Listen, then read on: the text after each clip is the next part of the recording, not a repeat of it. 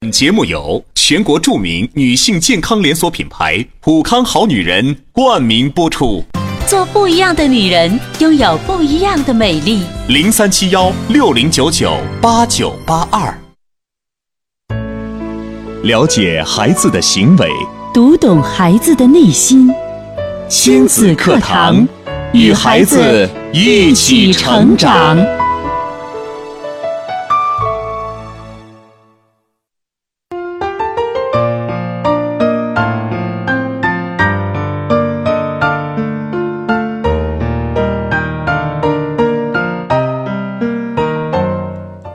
听亲子课堂，做智慧父母。北京时间上午的九点零二分，欢迎您在每天上午九点到十点来锁定收听亲子课堂，我是主持人吴化。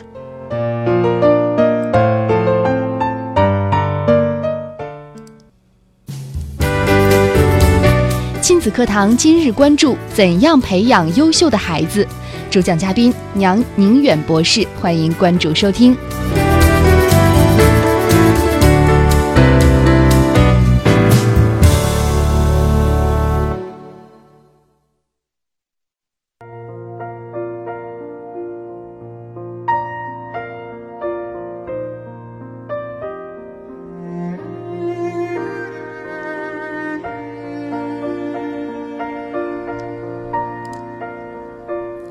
节目开始，我们首先有请出杨博士，您好。你好，主持人好，听众朋友、大家好。杨宁远博士呢是世界著名华裔脑认知科学家，北京大学核物理学士，美国纽约大学心理学博士，宾夕法尼亚大学认知心理学博士后，斯坦福大学语言信息研究中心天才少年培训中心合作研究员，也是现在郑州大学西雅斯国际学院应用认知研究所的所长。欢迎杨博士继续做客我们的节目。今天杨博士带来的主题啊，是关于怎样培养优秀的孩子。每个家长都希望培养出优秀的孩子，那到底什么是优秀的孩子呢？我们做家长的该如何去培养出优秀的孩子呢？说到优秀的孩子，作为父母，您是优秀的父母吗？要想成为优秀的父母，我们应该做些什么呢？在亲子教育当中，最常见的问题又是什么呢？我们今天要带着疑问走进节目当中，也欢迎大家哈、听到这些问题，把您的一些所思所问，包括感受，通过微博、微信的方式参与进来。新浪微博，您可以关注“迪兰路言亲子课堂”，在今天的话题帖后跟帖留言。腾讯微信，您还可以添加微信号“亲子百科一二三”，亲子百科是汉语拼音的全拼，一二三是阿拉伯数字，加关注直接互动留言就可以了。好的，杨博士啊，我记得在上期的节目当中，咱们就提到过优秀的孩子啊，很多家长都希望自己的孩子是优秀的。那我想，首先我们得搞明白，什么样的孩子才是优秀的孩子？是的，这个话题值得我们再重复一下，嗯因为在亲子教育中，呃，我遇到的，我想很多老师也会遇到这个问题，就是家长他最操心的问题，嗯，比较典型的有两个，一个是孩子的成绩不好，成绩对，啊，还有一个呢很奇怪的问题，当然存在的很普遍，嗯但是它是个假问题，回头我们再说。就是这孩子不听话嗯，哦，我觉得听到这两个抱怨是听得最多的。呃，家长可能认为，对，第一，呃，认为孩子成绩好了就心满意足了嗯啊、事实上，很多家长也是以这个为目标。嗯其实你会发现，这个感觉也是一种错觉，不是说孩子成绩好了一切都好啊、不见得就代表嗯。这孩子将来会成功、对幸福、快乐。虽然现在家长都认可这个观点，但对，我们都希望孩子成绩好啊。是。嗯第二个呢，就是觉得这孩子不听话，也认为如果孩子听了我的话，他就会好。其实这个不听话的含义呢，是背后的一个潜意识是嗯希望孩子成为家长希望他成为的那种人，嗯，就就是是不能跟我不一样。是内心世界锁定的，给孩子设计了一个目标，嗯希望孩子成为那个样子。我之所以要倒过来先讲这两个问题，就是因为这是两个非常普遍存在的错觉。嗯啊，所以我认为是在第一个问题上，大家的认知上就出了问题。就是到底什么样的孩子是个好孩子啊？因为家长认为成绩好的是好孩子，认为听话的孩子是好孩子，嗯其实这两个都是非常大的错觉。嗯啊，所以我们要好好的讨论一下，到底什么样的孩子是好孩子。当然，这个又和每个家长因人而异，家长认为的好孩子都是不一样的。前前面我们说了，听话的、成绩嗯好的是好孩子，是很多家长心中的梦想。其实我们就要破除这种迷信，这嗯种，这错是觉哎迷信和错觉哈。那所以收我音机前的听友不妨把您心目当中认为的优秀的孩子的样子哈，啊。啊，您认为什么样的孩子算是优秀的孩子呢？您是怎么想的？也把您的答案发到微信当中。是啊我们我们现在就来呃分享一下我在我对人的这个潜能开发。嗯研究这个人的一生的发展，呃，从那些成长大了以后，嗯比较一生比较幸福快乐的人的身上去发现一些重要的特质，嗯你就发现很多有成就的人，他并不是个听话的孩子，所以我们倒过来把这个就给破了，是吧？哦嗯嗯还有发现很多幸福的人，他并不见得是那些小时候成绩好、特别好、高学历的。的，嗯哎，所以你就发现，我们倒过来看，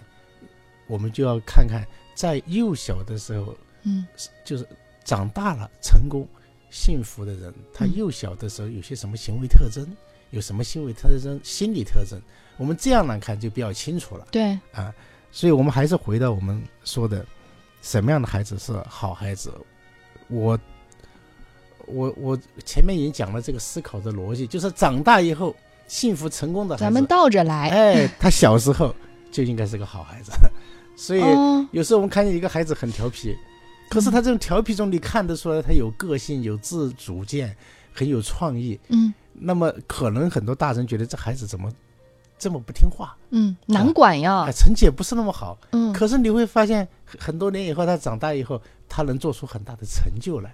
啊，他有独立的意识，他有独立的判断力，还有主见啊。所以我们看很多企业家，很多呃成功人士，他在小时候很往往可能不招人待见，嗯所以他不见得招人喜欢，嗯啊而且也不见得成绩好。我们就用这个逻辑倒过来推呢。所以上次我们呃给大家分享了，呃，几个简单的标准。嗯，对于好孩子的简单标准，我们就可以在这里复习一下。好如的。果有不认同的观众，我们可以讨论啊，这是我个人的观点。嗯啊第一个就是我说的是身心健康，啊，身心健康、身体健康不是简单的不生病，也对不是简单的长得壮实，嗯还有一个软性的标准叫精力旺盛。嗯这个精力旺盛，就他每天他的精力状态非常好，就不会是不他那会没精打个采的。生命力特别旺盛。啊，精力十足啊，他总会去找事情做，不会去探索、去询问啊，嗯，不不会经常生病啊，很少生病，对，嗯这有就是时一候个好的基础。嗯，有时候我们把小孩子，尤其是六岁以下的孩子和老年人放在一起，其实这个差距还真的蛮大的是，啊。有时候孩子他就自己，哪怕手上没有玩具，他还会自言自语。哎、但是很多老人陪伴孩子的时候，我就发现孩子很活泼，还一直在说，特别的特别的激动，但是老人就是平平淡淡的，没有任何反应。是啊，从能量的角度，一个对在如果颠一个如朝阳，一个如夕阳，嗯所以我看到那种，我把它叫能量娃，叫永动机啊。嗯嗯，很多嗯大人看着很发愁，我看着我就很 欣赏那种活力。嗯活力，呃，我们很是多成年人其实，呃，长大了以后慢慢都丧失这股劲儿了。对啊，所以第二个呢叫身心健康、心理健康。心理心理健康也不是我们普通说的说心理没有毛 病。一般哎是小孩子心里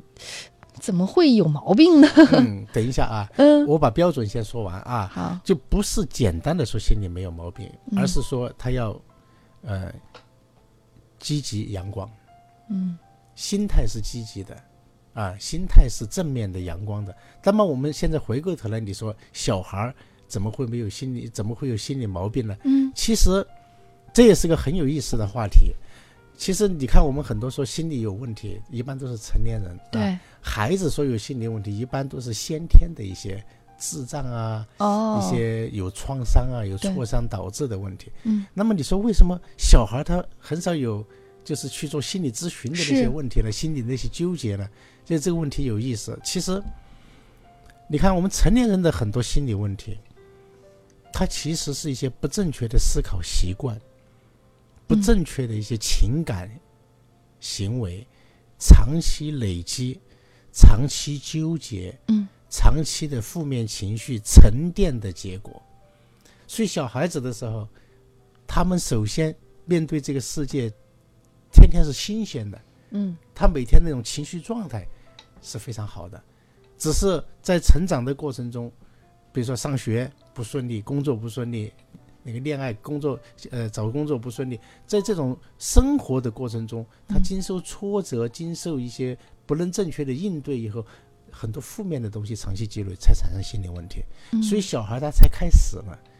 所以老天爷给我们人的这一副身心啊，刚开始还是挺好的。都是挺好的啊。所以后来很多人不能颐享天年，嗯很多人产生心理问题，甚至疾病，其实是自己把自己搞坏了，嗯，自己不会使用自己的身体和头脑。对对啊，就是简简单单的多好呀。对，所以、嗯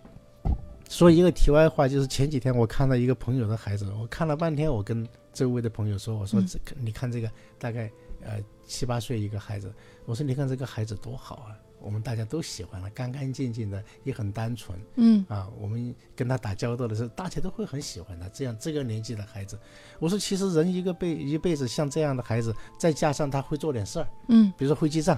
会主持节 目，会开车，他有一项技能，嗯我觉得这是他的人生就很完美了。对，就很幸福啊呀。。可是你看，我们大人长大了以后，比他不只是会做一点事儿，还多了很多的东西。对，其实那些东西都是负面的。嗯多，余反而的是负担了。啊、所以我们经常说孩子是老师，指的就是孩子的身心状态嗯是非常好的。嗯，如啊果我们一直是孩子的这种身心状态，成年之后再加上一技之长，对了，哇哦所以这孩子他就是我的学习的榜样，所以我经常看他们，我就因为他们是我的老师，就要嗯学会像他们那样单纯的去面对这个世界，嗯积极阳光的面对这个世界。所以我说的身心健康，一个是是呃精力旺盛，一个说是积极阳光，而不是简单的对心里没有症结，这两者是互相呃支持的。互相支持。你说的对非常对，其实呃我没想到你一下就跳到这个环节来了，你是个很好的呃也是个很好的心理学家啊。啊，谢谢。就是身心健康，它两个是相关的。嗯我非常想补充的就是，如果一个人的身体他能量和状态很好，他心态一定好。嗯如果他心态不好的时候，长期下来一定会影响到身体健康。啊、如果一个人的的心态很好、积极阳光的人，他能量是充足的。嗯，所以它是个合一的整体。对，所以我们看得出来身心合一啊，它确实是一个整体。嗯啊。是的，我们来看微信当中咖啡加糖，他说：“我觉得优秀的孩子是要具备独立自主、有责任心、勇敢善良、阳光自信。”默默说：“呃，德才兼备吧，做人更重要，学术为二吧。”这是太好他们了认为我觉优得秀的这些观孩众子都有很好的见识。其实，呃，都没有说到学习好哈。 我们很多人都会对这些问题进行思考嗯啊。我呢提出来我的版本呢，是因为这有很多好的数字和概念，我们怎么去组合啊？我组合这些概念的思路是从头脑的发育，从头脑的功能来看的。嗯其实刚才那个听众说的非常好，就是我接下来要补充的第三个。嗯上次我们说的有三个特征，一对个是呃身体呃及能量充足，嗯啊，精神状精力状态好，一个是这个积极阳光，嗯还有一个就是有学习力。嗯啊我为什么说其实说说有学习力也不是完整的，只是说对孩子来说，他有这三个，他就可以自动的去生成一个未来的幸福快乐的人生。那么，真正我们看那些长成了以后的人，幸福快乐人，他他的特征就是从这个学习的种子发出来的芽儿，他就有两个非常重要的特征，特别是有一个叫呃自我管理。嗯自我管理的这个能力，可能是我们目前在教育中比较忽略的，因为这种应试教育、学校这种教育，还有家长的教育，有一个巨重大的缺失，呃跟西方的教育相比，就是我们什么都替孩子安排好了，嗯，包而办且希望他们听话服从。那么这种东方式的这种，可能是这种比较专制的这种传统吧，嗯长出来的这种文化特征，养育出来的人格，嗯他就就会大家就认同的是那种听话的，因为作为家长居高临下，作为统治者居高临下，都希望被管理的人服从，好管理。它是一种和这种文化传统有关系的，而哎真正现代文明社会的公民，他是需要有自我管理的能力，有自主的意识。嗯，所以我说前面的那个学习力，他学习什么？其实有两个东西非常重要。嗯，我今天要补充的就是学会自我管理和学会学习。学会学习，是的，嗯有学习力的一个特征就是，你看我们现在的孩子，从小学上课开始，到了大学还在上课，而且你看坐到课堂里面去，你感觉老师一上去就讲课，嗯，从头到尾这个模式是没有变的。对，我把这个叫做喂饭。哦， 讲课给学生听是那些不会学习的人，你去给他讲，嗯用老师讲的方式来帮助他学，就好像这孩子不会吃饭，你去喂他一样。嗯其实学习应该是个主动的过程，学习未来的教育一定应该尽快的帮孩子摆脱对老师的依赖。是的，嗯老现师不应该成为教师，而应该成为导师。嗯我的意思就是，我觉得应该在初中开始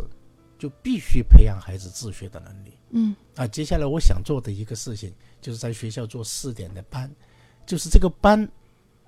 教孩子不是教他学上课给他讲知识，嗯而是这个课就是教会他自我学习、自主学习。所以这个班里的孩子第一件事情就是自己学，嗯，你不知道怎么学，我们讨论。对，帮你做计划，甚至带你，你不会学，甚至带你，实在你看不懂再给你讲。所以这学习有三个层次，一个是自发自动，这是最高境界。嗯。第二个就是点到为止，指点。嗯。第三个就是完全你啥都不用管，他自己找到他自己爱看的书。嗯。哎，他自己来学习，有问题他自己来找你。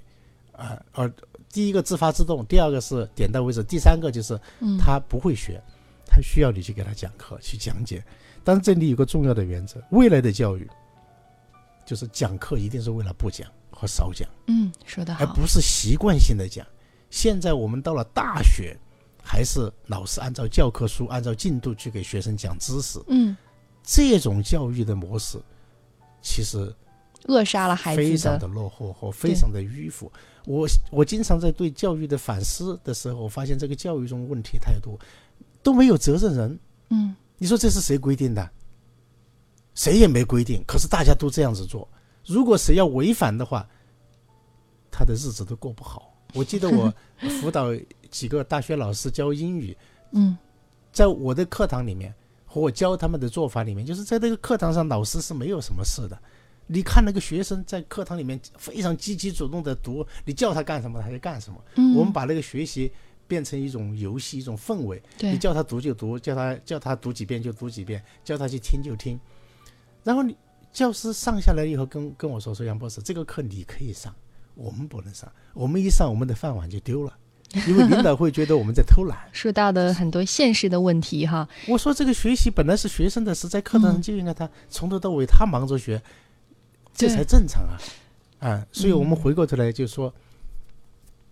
要孩子优秀孩子的三个标准嗯，啊，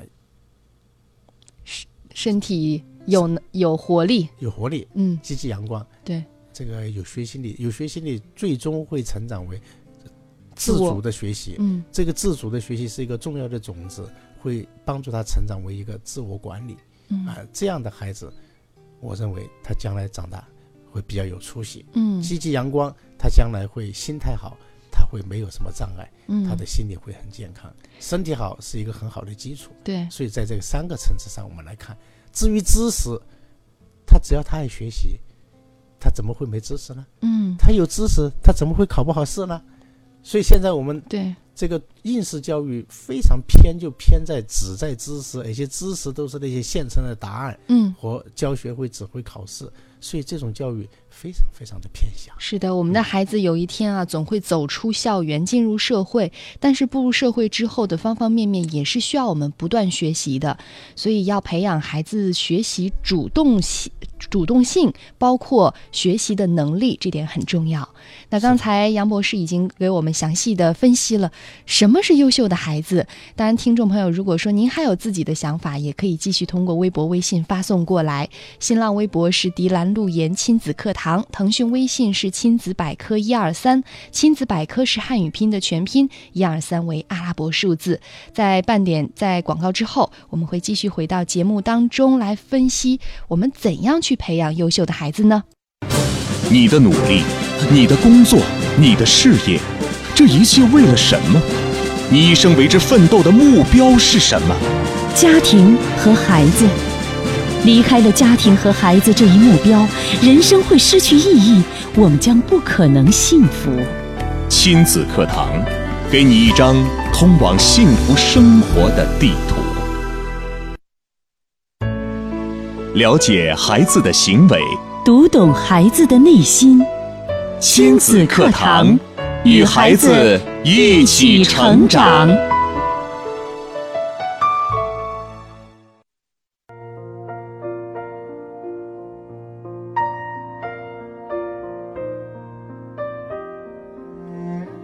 欢迎大家继续来锁定收听亲子课堂。今天主持人吴化为您邀请到杨宁远博士带来的主题是怎样培养优秀的孩子。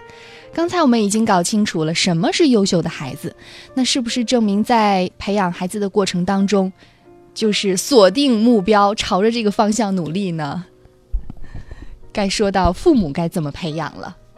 是，嗯当我们明确了这个什么样是一个好的孩子以后啊，我们就有目标，不是说成绩好就好，听话就好啊，一定要把这个观念改过来，而嗯是说他的呃身心健康，呃积极向上，有热爱学习啊。你像这样的孩子，你一听你就感觉你会放心啊，他不听话没关系，他有他的想法。对，这个他的成绩一是不好，成绩好，它是一个长期累积的结果。他只要热爱学习，嗯他不可能不好啊。就像我们第一次带来的李晶晶那个学生，嗯，他母亲不许他考第一名，他跟他妈说：“对不起，我做不到， 随便一考就是第一名。”所以他优秀，考试成绩好，他是热爱学习的一种结果，善于学习的一种结果，嗯他不是你直接追求的目标。对，那么这样的孩子确实是让人羡慕啊。呃，怎么去培养呢？呃，上次我们也可以回顾一下嗯这个楚金李晶晶的母亲嗯，所呃做的那介些，绍的那嗯他们做的一些简单的一些做法啊、嗯我总结了一下，就是第一个呢，首先是这个要尊重孩子，嗯就是特别是我要说的是，跟我们现有的很多呃带孩子的方法不一样的地方，就是尊重他，就是很小就把他当成一个独立的生命个体，不要把他当成自己的玩物，不要当成自己的附庸，要觉得我要去主宰这个孩子，嗯而是尊重他，就是在婴儿的时候就把他当朋友一样尊重他，就这是你的好朋友。嗯他只是说暂时心智未开，需要我去在边上去扶持他，有很多事情需要我去帮他做嗯啊、甚至我要去教他一些东西。但是呢，对他是尊重的，不会强制他、命令他或者打他啊、这种尊重的意识，在我们东方的这个传统里面，嗯确实是非常缺乏的。所以我说的是那个文化，特别是我们那个三纲五常、三从四德这种嗯等级制的这种文化里面，他可能一上来就可能把孩子的这种嗯独立意识、自主性，在这种文化中从小就被窒息掉了。所以有我时们要候注意，嗯当我们要恢复学习、恢复发扬我们的中中国人的文化传统的时候，我们要注意到这些不好的方面。嗯，啊就是说到这个尊重啊，很多父母都说我尊重孩子，可是，在行为上却分不清楚尊重和溺爱，就是他呃会觉得尊重是不是就是成全他所有的想法呢？这个那个非常有害，这个哦溺爱其实是非常有害的东西。嗯所谓的溺爱，就是你替他把孩子把所有的事情，本来该孩子做的事情，你都做了，你剥夺了孩子嗯去做事情、去成长、去发展的权利，你都给他结果，你会发现他长大以后，有一天你给不了他要的结果了。他一生的幸福快乐是需要他自己去努力做的，嗯你给不了，啊，所以你说的这种溺爱啊，还有这种去对孩子进行庇护，就什么样孩子做出什么样的事情来，你都去替他解决掉，嗯，所以孩子他就学会不要去努力奋斗，不去不担需要当去为自己的行为负负责，嗯所以他就没有成为一个生命的个体，他就一直是一个附庸，嗯生命的附附庸。庸嗯啊，所以对孩子溺爱以后，你你会发现被溺爱长大的孩子是非常糟糕的，除非你永远溺爱他，那是不可能的。不可能他的，进入社会去，谁又溺爱他呢？所以这样的孩子到了社会上也非常麻烦，对，他会非常的不适应嗯啊，这种反差。所以你看，好的家长，他对孩子他会从小就会去培养孩子那种去与人沟通，嗯，去自主、自己努力、自己去争取、自己获得、去劳动、去收获的这些行为习惯和意识。嗯所以，这是我们上一次我们提到的一个是要尊重，还有提引到了第二个，要对孩子要给他机会成长，要去锻炼他、培养他的自主性。嗯就是连西方那些带孩子，就是从小不会跟孩子睡觉，也不会 抱他。啊，这和东方、呃这个完全无带孩子法接受啊，无法接受。就是连孩子一出门都能不拉手都不拉手，只要他自己能走，你就让他自，就是尽可能的让他提前进入状态。只其实我我嗯提出来一个原则是，只要孩子能做的，你尽量让他做。嗯在他有学困会难的放时候手，哎，需要你帮助，你提供建议，嗯你能不出手尽量不要出手，实在不行你扶一下帮一下，你赶紧撒手，对，不要去享受那种去替他做事的那种快乐，你应该看到他 去叠交、去尝试、去成长的那一种快乐是另外的一种快乐，所以这确实我们需要从我们的文化中反省，来学会培养这嗯这种现代化的意识的文明社会的这种。嗯优秀的人啊，这个概念跟东方的传统确实不太一确样实不太一样，啊。嗯另外第三个就是要教会孩子学习，这里面第一个是要孩让孩子学会学习，热爱学习。嗯那这也涉及到最普遍的一个问题，因为现在我遇到家长最普遍的问题，孩子不爱学习。那这个问题我一听到的时候，嗯，都只能首先的反应就是深深的叹息，因为它不是一个简单的问题，这孩子不爱学习，很多家长会问这个问题，他然后对的，怎么解答呢它？太普遍、太嗯流行，而且它是长期、长期的，常年累计、日积月累的结果，嗯，所以它绝对不是一个我一句话就能解决的问题，而是需要家长脱胎换骨。这个我们待会儿引入下一个话题。是啊的，，所以我们我们说到这个带好孩子的家长要做的几件事情，其实还有一就是还有最后的一件就是要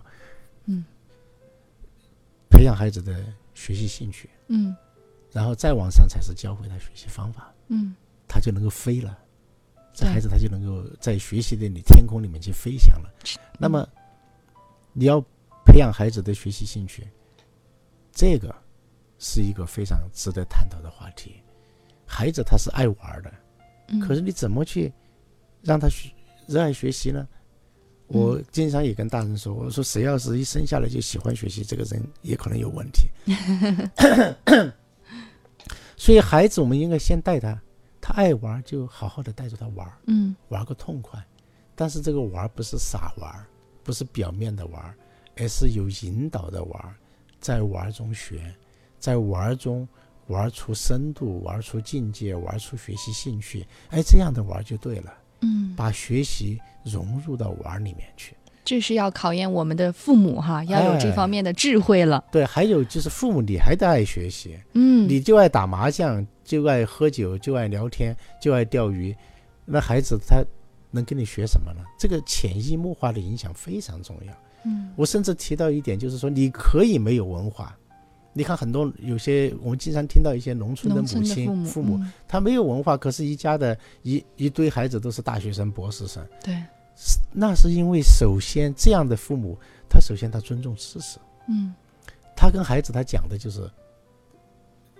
要有知识的重要性，嗯他重视学习，他不会天天在孩子面前谈钱，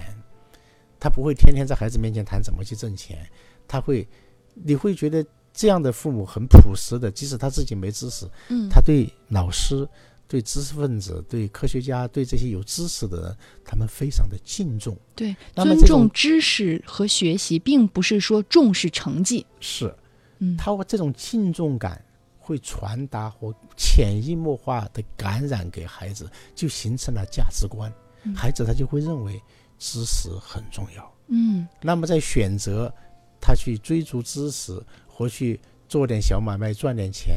这两者之间，他可能就会选择去学习。啊，是的当然，我们现在这种商品社会，不是说赚钱就不对，他学会做生意也是一种。我说的价值观就是影响他选择的那种内心的那种力量。嗯所以你会发现那些，呃当父母抱怨孩子学习不好的时候，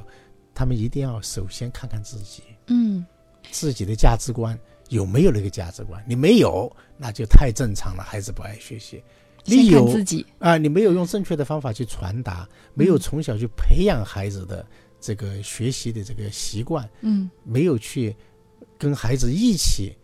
快乐的去玩耍，在玩耍中学习，在学习中玩耍，嗯，那么孩子不爱学习，这也太正常了，太正因常为了该做的几件事情，在小时候咱们都没做。是的，父母是孩子的镜子，孩子就是父母的影子。是的，嗯某种意义上是这样。其实从更，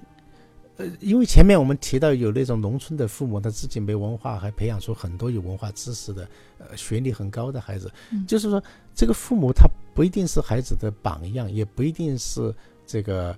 能直接给孩子什么，他就像土壤一样，嗯，土壤，土壤它不能结果，不能开花，嗯，可是它能养这个小育苗，对，它把它养大，这个育苗，这个树苗它开花结果。嗯所以好的父母他就我们叫望子，望子成龙那个望，我说的是兴旺的旺，嗯，他能望子，这个望子他有一个重要的特征，就是对第一就是这种价值观的正确传达，嗯。这个是首先是非常重要的一条。好的，刚才啊，我们说到了怎样去培养优秀的孩子，也通过在第一次节目当中啊，晶晶妈妈的做法啊，来给父母了一些具体的呃实操方面的方法。那么呃，刚才杨博士说到想让孩子学习好，提到这个学习不好的问题，杨博士用了一个词来给到父母，就是希望我们的父母可以脱胎换骨。那广告之后呢，我们继续来说一说怎样可以成为优秀的父母呢？